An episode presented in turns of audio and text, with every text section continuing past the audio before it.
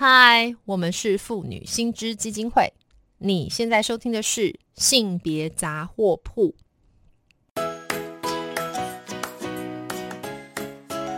性别法律 A B C。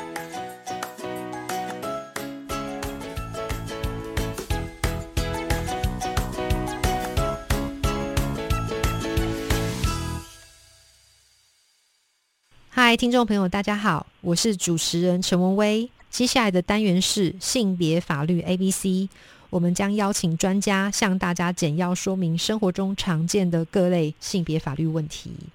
那今天我们同样邀请到的呢，也是我们妇女新知基金会的监事，我们的好朋友。那他同时也是一位职业律师，施艳芳施律师，来跟我们分享一下关于在女性如果在职场上因为怀孕啊，或是一些性别上的议题遭受到解雇或刁难的时候，该怎么样争取权益？Hello，艳芳你好。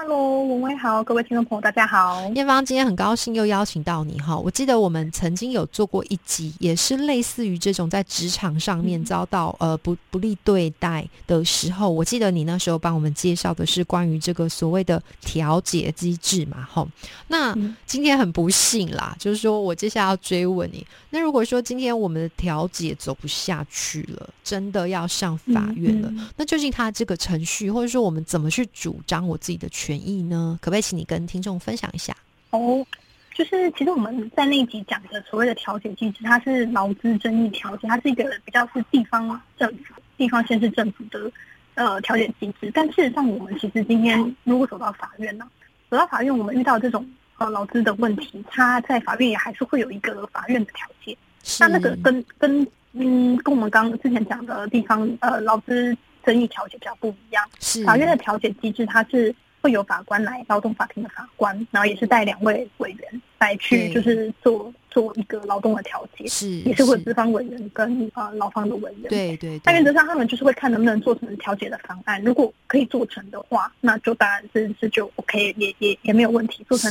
方案然后和解了，然后这个也是就是如果比如说今天要求雇主给付工资，结果雇主不付，你们可以直接拿去做一个强制执行，就不用再去跑法院的流程。是是是，就是法院会给的一个法院的调解的流程。嗯，那当然说如果做不成。两边是没有办法达成一个共识，那你还是得老公朋友还是得进到诉讼的过程。是是。那我们诉讼中，我们其实，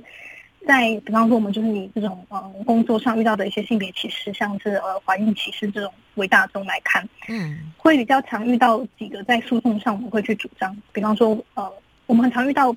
就怀孕的呃老公朋友，他就被之前的被公司之前会被解雇。是。那这时候有有几个可能啊？有可能比如他被解雇。那他今天认为说，我我我要跟你请求的是之前费，就我认为你不应该直接 fire 我，不给我之前费，我可能要请求工资。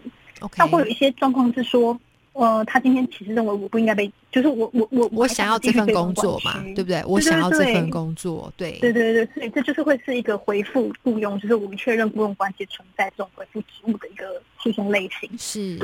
所以在这样的状况下啊，我会觉得我我比较想要提醒大家的是说，在嗯，回复雇佣的这一个部分，嗯，因为今天在回复雇佣关系中，我们大家同时会一并去请求这段时间的工资，就是我比如说我去年被不当的解雇或被不当的的的资遣，对，到我后来法院，因为法院要跑好久，你可能跑一年两年，我说判下来到我正式复职的这个过程当中，嗯，会没有薪水吗？所以其实，在回复雇佣的这种诉讼里面，我们通常会一并去请求这段时间的工资，是是是。对，要请求工资，然后在这段时间的时候，我我觉得他有时候可能会漏掉，就是说我今天呃少做了一些动作，劳工朋友可能需要说，我今天一开始我就认为这是一个不当的之前或不当的解雇，是。记得要去跟雇主去留下一些书面的证据，就比方说讲说我我没有接受你这样子的处理，没有接受你这样子的终止，嗯，我是要回复这份工作的，然后我也准备好我要提供我的劳务给你。是那这样子的话，走到最后去请求那个工资，那法院才会认为说这是雇主单方面的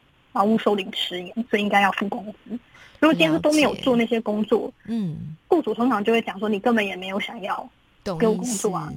做劳务。意思是说，我可不可以把它翻译成就是我的理解哈？就是说，这个是不是在其实已经被听到？比方说，他想要解雇你的过程里面，我们是不是作为劳工的人，如果真的很想要继续留在原职的话，我们仍然要比方透过 email 啊，或是 line 啊，哈，这种有文字的东西去强化，说我其实有好好的把我的事情做好，而且我很有意愿要继续在这边工作。可以，请你告诉我说，为什么你解雇我？然后，呃，请问一下，还有没有什么转换机会？类似像这样吗？主要是要表达说，第一个，我不接受他的这种非法的解雇或是之前，是，然后我要继续提供劳务。嗯，因为劳工朋友真的很常遇到，像我们刚刚讲那个诉讼的过程当中，就我变成是，你也没有到原公司上班，然后也不敢去找下一份工作，就说真的，就变得很尴尬，对不对？嗯嗯，所以这个我觉得这个。动作在这种这种诉讼类型当中还还蛮重要的，是这个真的非常宝贵。不过因为时间的关系，我想今天验方已经提供我们一个，就是我先快速帮大家做结论哦。就是首先，其实今天被不当解雇，像这个情况，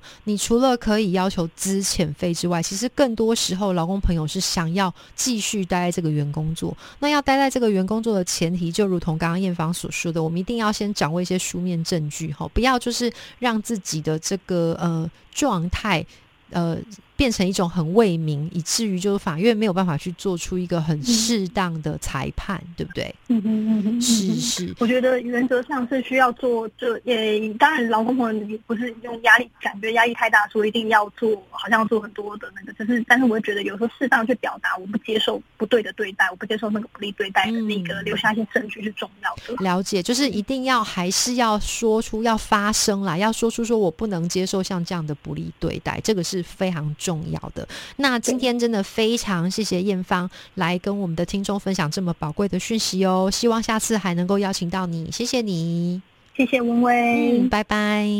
拜拜。那如果听众朋友还有什么法律问题，非常欢迎打电话到我们妇女新知基金会的法律咨询专线零二二五零二八九三四零二。二五零二八九三四，我们接线的时间是每周一到周五的白天上午九点半到十二点半，下午一点半到四点半。